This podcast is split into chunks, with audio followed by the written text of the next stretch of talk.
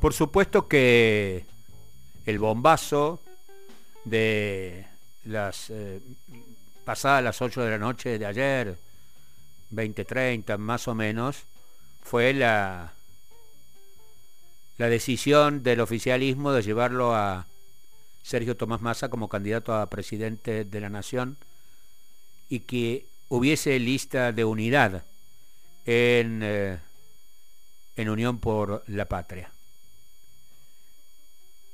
Pero antes de eso, queremos analizar con nuestro especialista cómo se venían dando las últimas encuestas en relación a los sellos partidarios más allá de los candidatos de cada uno de los sectores. Norman Berra, buen día, ¿cómo va? Buen día, Jorge, Andy, equipo, ¿cómo están? ¿Todo bien? Bien, muy bien. Me imagino trabajando a full. Sí, estamos ahí con, todo, preparando toda la infantería. Preparando toda la infantería. Son días eh, de mucho trabajo, gracias a Dios, para consultores y periodistas. Eh, ¿Qué decían las últimas eh, encuestas a nivel nacional sobre cómo se viene posicionando el anticipo de las primarias abiertas, simultáneas obligatorias, no en relación a los candidatos, sino en relación a las coaliciones y a los partidos que se presentan?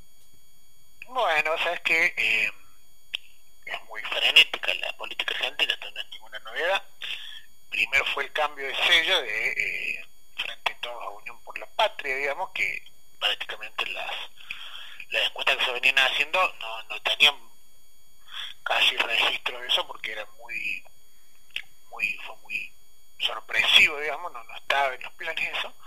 Pero ahí la primera conclusión que podemos sacar es que el sello, digamos, el sello nuevo, eh, cuando se midió, no todavía en las encuestas que, que están no escenarios electorales, sino la repercusión del cambio de marca en sí, que en términos de marketing le podríamos decir un rebranding, ¿no es cierto? Un cambio marcario. Ahí hay dos mediciones interesantes. Una es de Taquión, que hizo una, un monitoreo en redes sociales para ver cómo daba. Le dio que el 61% eh, de la reacción en redes fueron negativas. Es un dato, si quiere, crítico o malo pero le dio un 29 de reacciones positivas. Y si vos miras el promedio de las últimas encuestas que medían el sello frente a todos ante el cambio de marca, vos lo que, ves que el sello frente a todos tenía una intención de voto entre el 25 y el 30%. O sea que un 29 de reacciones positivas que coincide con el promedio caudal del sello. O sea, podríamos decir, che, el cambio de sello no le quita eh, ni le suma, pero digamos, pulgar arriba porque mantiene básicamente el caudal que, que veníamos mostrando. Y el otro dato fuerte, porque viene de la consultora probablemente más antica que existe, que es la de ya lo hemos dicho. Sí, señor. Ellos midieron eh, no intención de voto, sino que preguntaron, es una pregunta que le hacen siempre, que es, ¿usted quiere que gane el sello oficialista y ya le pusieron Unión por la Patria, ya no frente a todos? o quiere que pierda. Y le digo que el 29% quiere que gane, 29,1, vos fíjate que es igual al dato de, taquión, a la reacción positiva del sello, y ese 62,4 le digo que quiere que pierda, vos decís, che, listo, pero el doble quiere que pierda, está bien, pero hay un dato acá que por ahí eh, no, todo el mundo lo, lo, mensura, que la última vez que había preguntado eso, Giacobbe, con el sello frente a todos, le había dado 28,1. O sea, le da un punto por arriba. O sea, un punto estadísticamente no es nada de lo mismo. Está bien, pero Jacob lo venía preguntando y en febrero le había dado 23,7. O sea que esto qué te implica que, que, que arrancó el año, Jacob en febrero le dio que el frente todos quería ganar el 23,7. En abril el 27,6. En mayo el 28,1 y ahora ya con el sello nuevo le da 29,1, o sea que lo que vos tenés que en la consultora mántica de todas, tenés que el sello oficialista viene levantando progresivamente desde un 23,7 que tiene hasta ahora hasta casi un 30. No es un número para celebrar, porque con, un 29 vos no ganas la elección, pero sí es un dato fuerte, ¿por qué? Porque te está dando hoy la chance de que con una lista unida, y ahora pasamos al segundo tema que es masa, el oficialismo pueda quedarse con la primera minoría electoral, que es lo que busca básicamente la lista unidad, ¿no es cierto? Tener el candidato individualmente más votado, no dividiendo el caudal oficialista en más de una lista, y el sello individualmente más votado también, o por lo menos a la condición de primera minoría, ¿no? Ya vamos a masa, ya vamos a masa. Eh, en este tiempo, Juntos por el Cambio, no cambió membresía, rótulo, marca. Eh, la impresión que uno tiene es que Juntos por el Cambio se estancó o bajó como marca. Sí, sí, sí, es una percepción correcta. Básicamente está estancado. Está, hoy si uno toma el promedio de la última 10 encuestas, como hacemos siempre, el Juntos por el Cambio te da un 28,2.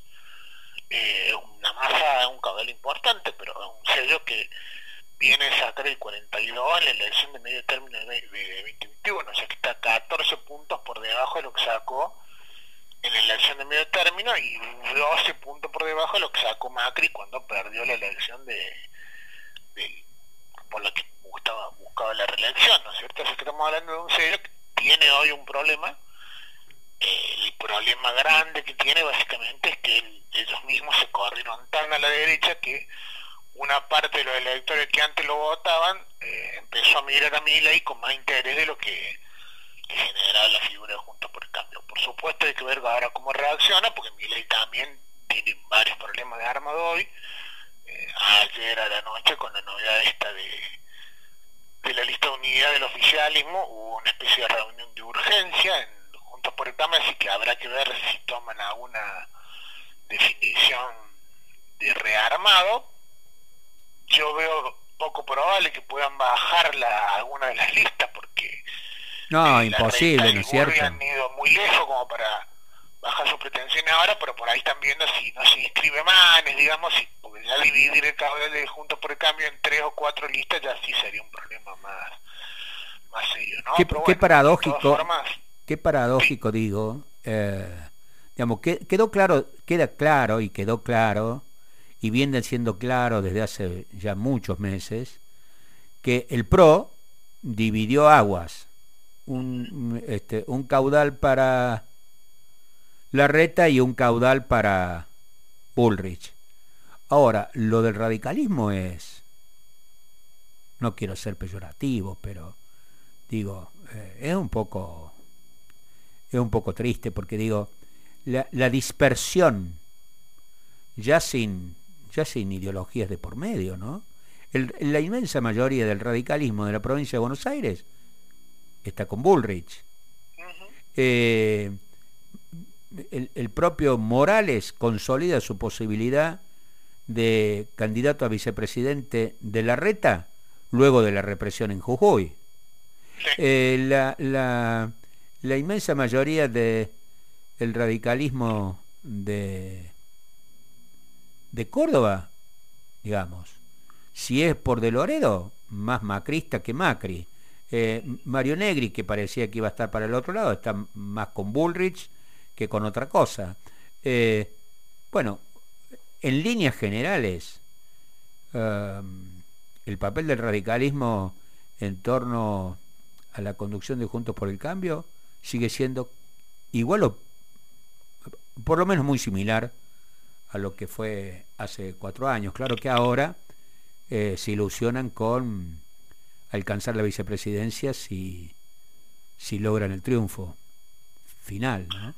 Sí, sí, coincido 100% en general lo que ha sucedido a nivel nacional, por ahí a nivel distrital puede haber alguna excepción, pero eh, han agarrado todas las banderas socialdemócratas o filos socialdemócratas que han tenido y básicamente se han transformado en una fuerza netamente antiperonista, eh, gorila, digamos, para decirlo directamente, y furgón de cola del, macrismo. ¿no?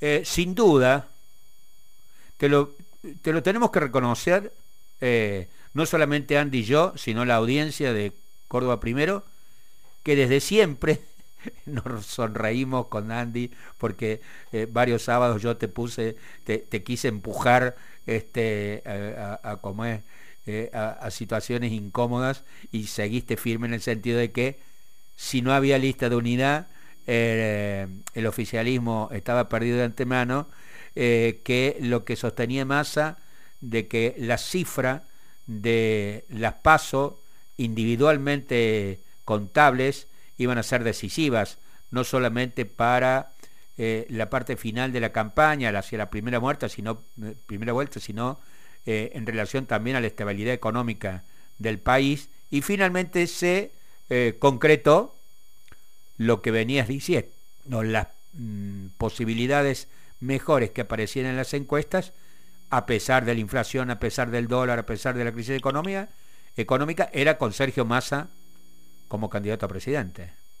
Sí, sí, efectivamente, porque era lo que veníamos mostrando, me dicen, hay que agarrar una, una, una, cuestión que también le hemos dicho, ¿no? Siempre sostuvimos que la que más medía era Cristina, ¿no? eso fuera de discusión, digamos, nadie le supera pero bueno, ella por este contexto de proscripción ya había definido hace tiempo que su candidatura era inviable, que ya no iba a someter el oficialismo a esa especie de contorsión de tener que competir con una candidata que la podía vetar la Corte Suprema en una acordada de cinco minutos.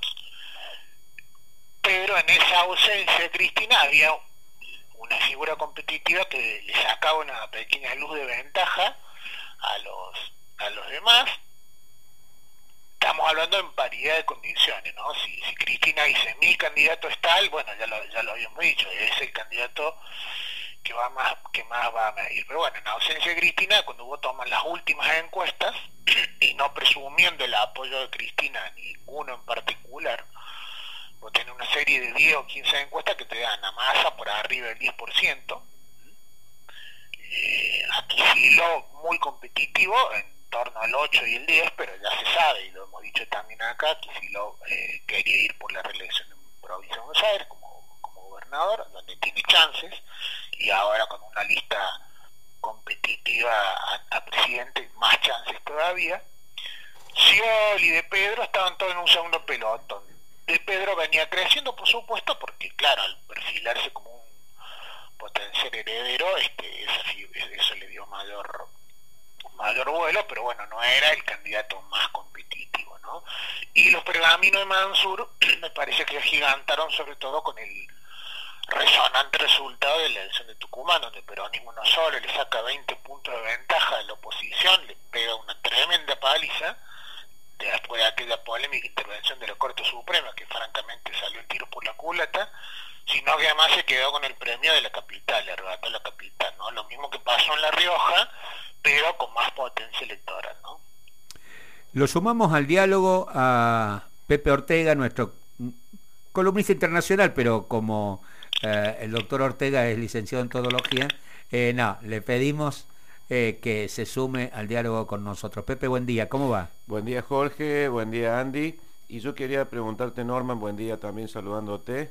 Em, ese escenario de tercios del que hablaban los consultores y del que habló inclusive la propia vicepresidenta hace algunas semanas, em, vos decías, eh, comentabas la expectativa de voto que puede tener eh, Unión por la Patria, estamos dentro del tercio, Juntos por el Cambio un poquito abajo del tercio, pero está en ese orden.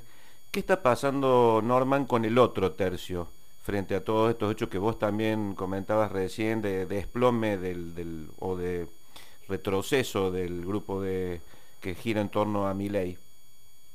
Bueno, es buena la pregunta, nosotros vimos poco monitoreó la tendencia y en un momento habíamos dicho, ojo que hoy la elección está más en, tres cuartos que en tres tercios, estaba más cerca del 25 que del 33, digamos, pensando en tercios simétricos de estadísticos, ¿no? Eh, el último panorama que vos ves, incluyendo las últimas ultimísimas mediciones que recién ahora están empezando a meter el sello de Unión por la Patria, el caso de, de proyección que mide junto a Artemio López, ellos cómo les dio la encuesta. Y, y eso está interesante también porque ellos tenían un, jugado de Pedro competitivo ante la última novedad, ¿no?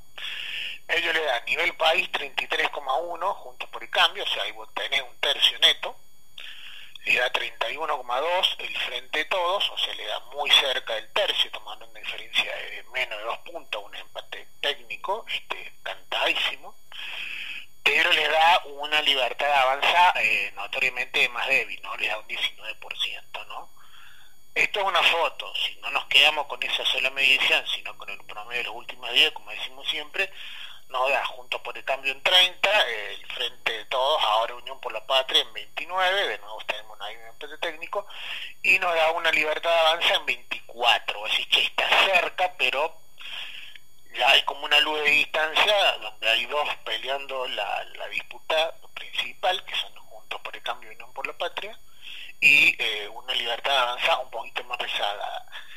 Eh, ¿Cuál es el, más, número más real? ¿El 19 o el promedio del 24? Y bueno, eso se va a terminar de velar en este en este último sprint de la, de la paso, ¿no? Entonces, me parece que ahí también eh, es clave el tema del armado de Juntos por el Cambio, ¿no? Porque si Juntos por el Cambio va con dos listas, eh, Bullrich y Larreta, y eh, la expectativa de competitividad de Miley eh, es más interesante. Si Juntos por el Cambio forzara una unidad de último momento, como hizo el Frente de Todos, bueno, probablemente ahí se desinfle un poco más mi ley. Y si Junta por el Cambio se dividiera en tres listas, supongamos inscribir a Humanes también, y bueno, mejor para mi ley todavía porque le permitiría a mi ley pelear la condición de candidato individualmente más votado con, con Massa, ¿no? con el candidato de Unión por la Patria. Yo tengo una, una preguntita más, Jorge, si, si me da permiso. Y, y, apelando a tu, a tu experiencia de consultor político, ¿no? La, la marca, como se dice ahora, eh, Unión por la Patria, eh, uno la tiene que interpretar, así como los abogados interpretamos por ahí con un sentido específico determinados vocablos de uso coloquial. Eh, en la politología también hay una interpretación, una hermenéutica de tipo simbólico de lo que significa, ¿no? Una frase, una marca. ¿La ves más cerca de frente de todos o de lo que fue, por ejemplo, Unión por Córdoba en el año 98? ¿Qué te parece que simboliza más? Sí, es interesante la pregunta por, la, por, el, por el uso del término unión, ¿no? Incluso había aparecido un debate en los últimos días que por ahí le cambiaban Unión por la Patria y le ponían Unión por Argentina. Ahí sería más parecido todavía la, al sello provincial. Creo que estamos viendo una reconversión del frente, bueno, claramente la composición societaria ha cambiado, ¿no? Digamos, ahora el, digamos, el kirchnerismo está eh, fuerte, pero un poco más corrido, porque Rossi es una figura eh, cercana al kirchnerismo, pero que en los últimos años se, se distanció un poco de la más de Cristina, lo vimos en el 2021 también, donde él va como candidato a Santa Fe, pero Cristina apoya al oficialismo de esa provincia, Perotti, ¿no? Y bueno, obviamente las acciones de Frente Renovador suben. Creo que ahí hay un guiño implícito, si se quiere, al, al peronismo más del, del interior de, del país, digamos, eh, con alguna referencia a la, posibilidad de ampliar y a lograr una ventaja, digamos, en la, en la paso que le, que le garantice un tránsito un poco más competitivo hacia la primera vuelta. Y si me preguntas, a mí me parece que es un corrimiento al centro del sello, digamos, una idea de hacer una coalición más amplia, digamos, ya desde el mismo armado de la lista unida, y una mala noticia para los eh, precandidatos que estaban buscando pararse un poco más en el centro moderado, la reta antes del, tema Jujuy y eh, específicamente Schiaretti también, ¿no? Sin duda, eh, cuando, bueno, cuando me daba con la noticia anoche cerca de las 21 de que finalmente Massa era el candidato a presidente del oficialismo, pensé, bueno, ¿cómo hará la reta eh, ahora para, se ha derechizado tanto y eh, cuando quiera para competir en, en las pasos contra Bullrich y esperando que después de ganarle, si le gana a Bullrich en las pasos, volver a, un poco más al centro, cómo hará eh, la reta para hacer ese viraje cuando ya lo tiene a este, uh, a este bulldog de masa buscando esos votos y, y al mismo tiempo eh, Massa les disputa eh, parte del círculo rojo que los, que los banca, con lo cual eh, se les presenta un problema serio, me parece, a la oposición de Juntos por el Cambio, eh, la, candidatura de masa. Y, y, en la interna, me imagino lo cómodo debe estar el gobernador Perotti en Santa Fe con Agustín Rossi, candidato a vicepresidente, históricos eh, adversarios del peronismo santafesino y ahora con Rossi, eh, que ha sido, me parece a mí, el más consecuente de los consecuentes de los últimos 20 años en el peronismo nacional. Nunca se corrió, más allá que se distanció no y algunas cosas le habrán gustado y otras no, y que finalmente, este, bueno, lo, eh, tenga que tener como candidato a vicepresidente en, en su propia provincia, ¿no? Coincido y además agregarle por supuesto el hecho de que Perotti, eh, al no tener reelección en Santa Fe, eh, ha tratado de armar, digamos, dejar un esquema de poder más o menos armado, pero claro, esto no entraba en los planes y todavía tiene que retener el poder pero mismo en Santa Fe que no lo tiene nada fácil, ¿no? Para nada, para nada. Eh, la política da sorpresas en la Argentina, amigo mío. Y, sin duda, lo de Sergio Tomás es la, última sorpresa que uno esperaba, más allá de que siempre estaba eh, sobre la mesa, pero eh, no parecía que se concretara. Y finalmente se hizo. Vos sabés que acabo de ver un tuit de Malena Galmarini, la esposa de Sergio Tomás Massa, esto lo vamos a ver, ¿eh? El tuit dice, el reposo del guerrero, con voz hasta el infinito, espalda con espalda, creo en Argentina, amor por la patria, unión por la patria. Y agrega una foto con Sergio Tomás Massa eh, camiseta manga corta, dormido, absolutamente dormido en la cama matrimonial, acompañado por su perro, que está acostado al lado de él. Eh, va a ser interesante esta campaña. Eh, muchas gracias, Norman. Muchas gracias, cariño y saludo a todos ahí en la mesa. Igualmente para vos y que sea lo mejor en tu trabajo este fin de semana. Chao. Chao, chao.